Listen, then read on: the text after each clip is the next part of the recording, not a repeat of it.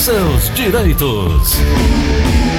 Nós vamos falar hoje sobre planejamento, né? Preparação para o momento da aposentadoria. Ontem nós trouxemos, inclusive, uma pergunta bastante interessante que a doutora logo de cara falou que era planejamento eh, previdenciário. Na verdade, tem gente que ganha um determinado valor hoje, enquanto está na ativa, tem uma determinada alíquota de desconto em torno de 10%, mas pretende melhorar a aposentadoria. A pergunta que foi feita ontem era: eu posso complementar Posso fazer um, valo, um pagamento extra já pensando como melhorar essa questão?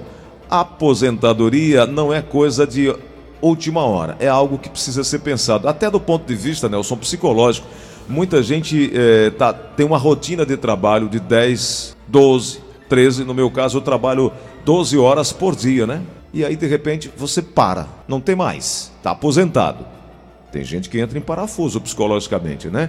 Daí então a, a, preocupação da questão de planejamento psicologicamente e também financeiramente. Doutora Ana Flávia, seja muito bem-vinda. A importância de um planejamento previdenciário acaba refletindo em toda a família. Quando você não faz, tem que correr atrás para ajustar as contas, né, doutora? Bom dia.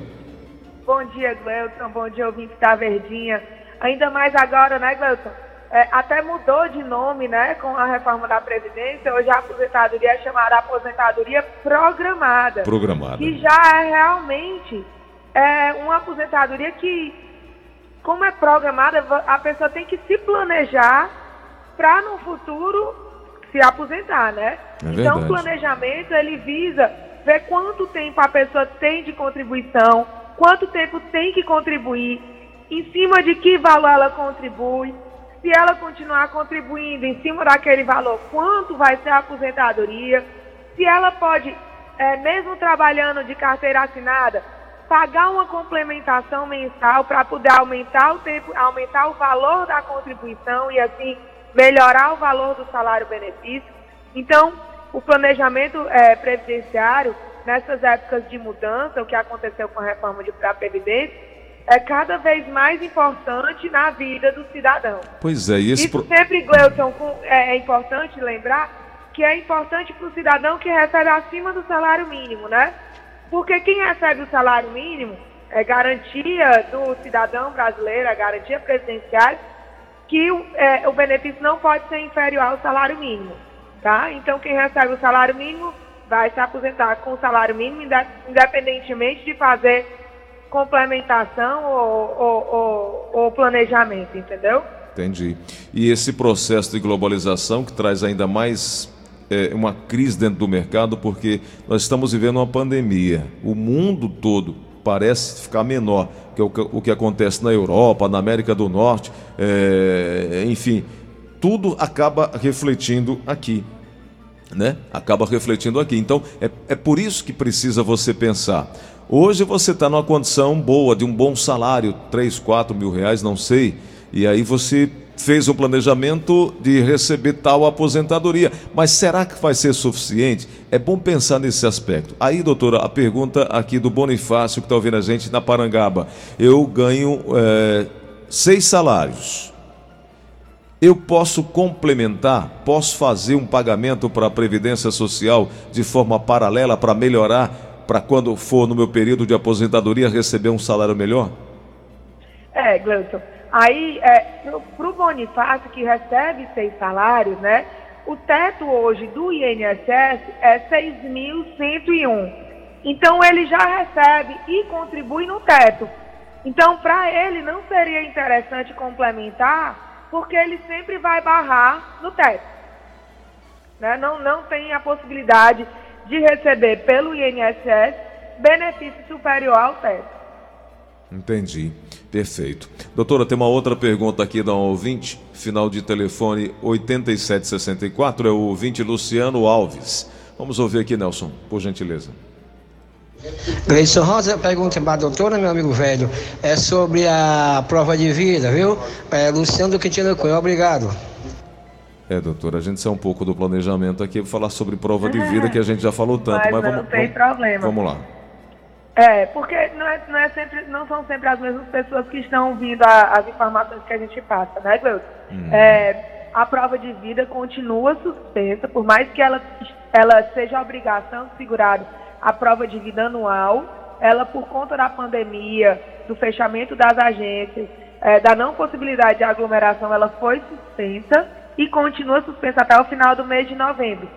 Gleison, eu queria aproveitar a deixa, falando em fechamento de agência, lembrar que segunda-feira as agências do INSS não funcionarão, tá certo? Segunda-feira. Houve mudança na data do ponto facultativo do servidor público. Ah, tá. Tá, então segunda-feira, dia 23 de novembro, as agências estarão fechadas. Entendido. Entendido. É...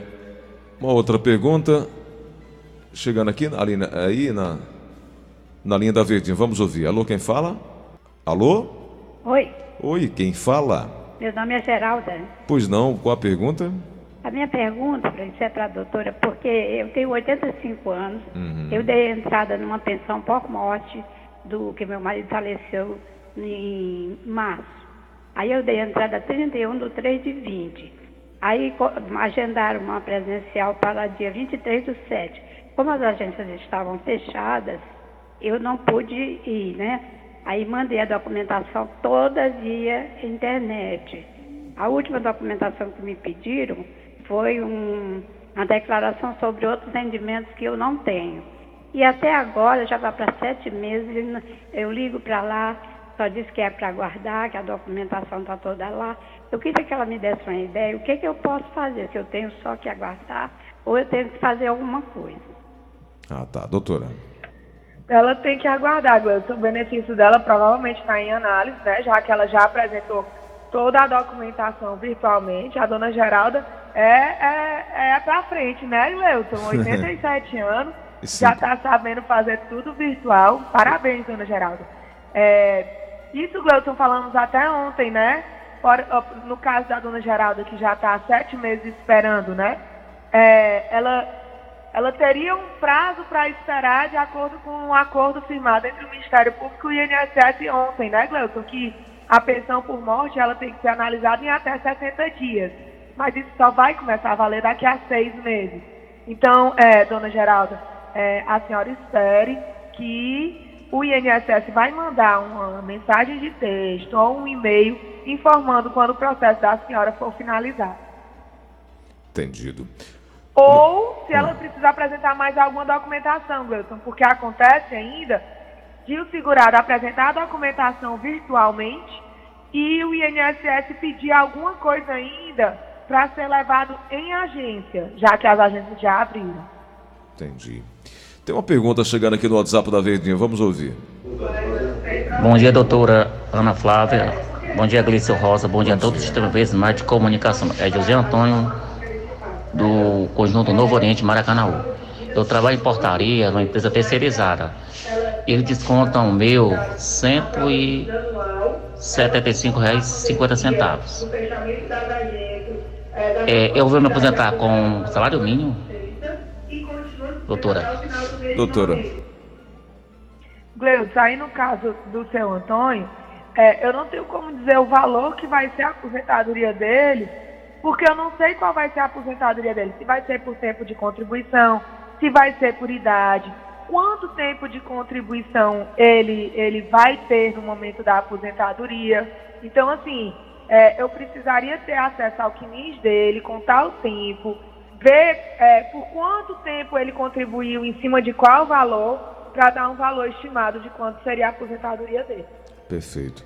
Doutora, quem deseja se preparar para a aposentadoria deve somar sua idade com o tempo de contribuição ao INSS, é isso? Isso aí para aposentadoria por pontos, né, Gleuton? Por pontos. É, depois da reforma da Previdência, no caso da aposentadoria programada, né? Ela, ela, ela é quase uma aposentadoria por idade, que exige idade mínima da mulher 62 anos, 65 anos para um homem, 15 anos de contribuição para a mulher, 20 anos de contribuição para um homem. Isso, Gleuton, para quem entrou no mercado de trabalho depois da reforma da Previdência, tá? Quem já estava no mercado de trabalho e foi atingido pela reforma da Previdência, tem todas as regras de transição, que ainda tem a possibilidade da aposentadoria por tempo de contribuição, a aposentadoria por pontos, tá?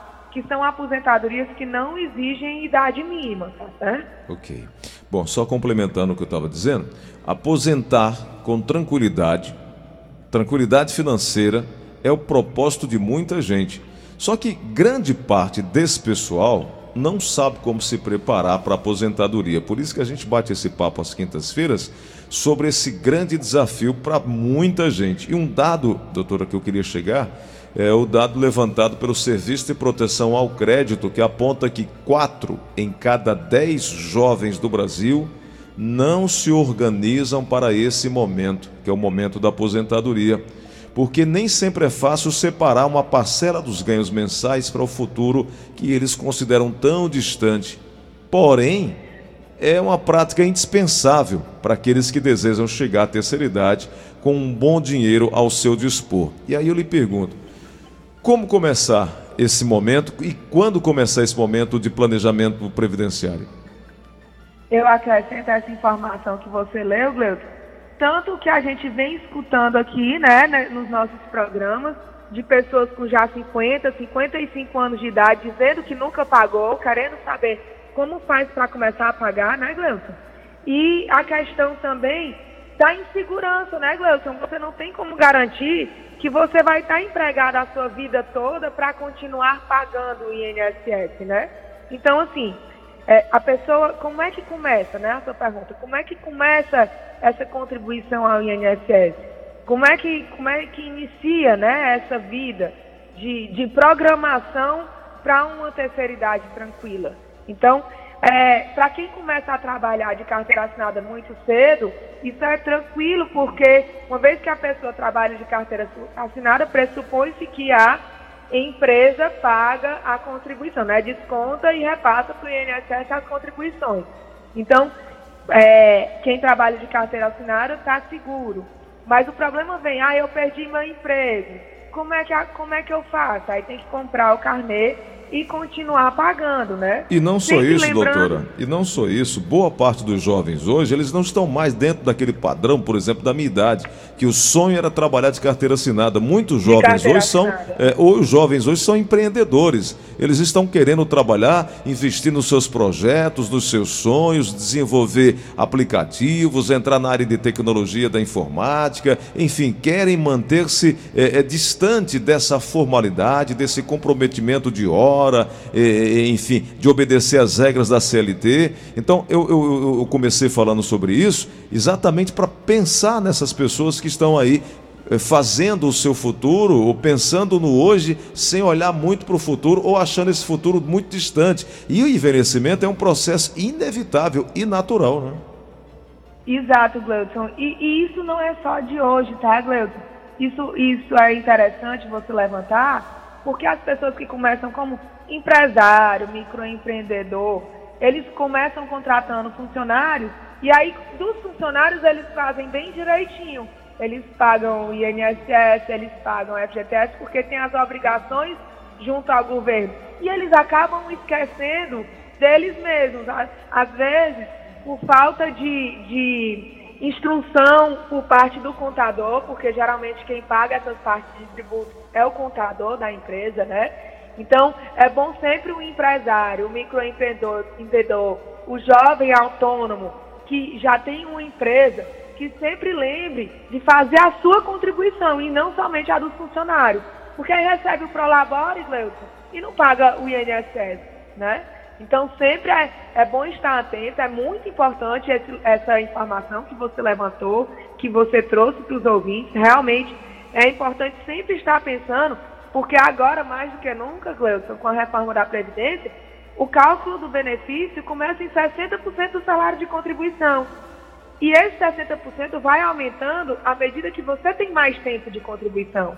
Então, para você ter mais tempo de contribuição, você tem que começar a contribuir mais cedo. Uhum. Fora todos os outros benefícios que você tem acesso em ser o segurado do INSS. Perfeito. A Viviane Ferro tem uma pergunta mais ou menos daquilo que a gente conversou agora há pouco. Ela diz que trabalha com carteira assinada e pergunta: eu posso pagar por fora para complementar a minha aposentadoria? Pode, né, doutora? Pode, sempre que sobrar um dinheirinho, é, é bom estar complementando para aumentar o salário de benefício, com certeza. Maravilha. É, amanhã não, mas próxima semana, pensei que hoje era quarta, amanhã é sexta. É, próxima quarta-feira, nós vamos voltar aqui a falar sobre o direito previdenciário. doutora já estará nas terras cearenses, não? Sim, sim. Volto domingo, graças a Deus. Quarta, e a gente fala aqui nesse plantão, tirar dúvidas aqui sobre direito previdenciário. Na quinta-feira a gente fala sobre esse planejamento que precisamos ter. E a Previdência Social sempre digo que é um seguro financeiro público que garante fonte de renda ao trabalhador, mas também tem uma série de outras coisas importantes que você pode usufruir quando mantém a, qualidade de segurado. Então, na próxima quinta-feira, a gente volta a falar por que se preocupar com a aposentadoria agora é, o, o, fato de você poder aproveitar mais o tempo e fazer uma complementação da sua aposentadoria, contribuir com o valor correto. E a gente fala isso na próxima semana. Doutora, por hoje, muito obrigado. Eu queria só lembrar é, o, o, contato que é o 99686 3123. 3123 e também tem o Instagram gfg advocacia. As pessoas podem é, manter contato e obter informações também, que é super importante nesse momento, não só de planejamento, mas você que está aí na, na, na, prestes a se aposentar. Doutora, por hoje, obrigado, um grande abraço, hein? Eu que agradeço, Gleison. Fiquem todos em paz e com saúde, né, Gleison? Hoje em dia, mais do que nunca, a gente só pode desejar saúde a todas as pessoas que a gente quer bem. Que é um baita de um presente, sem dúvida. Obrigado, doutora. Grande abraço. Abraço.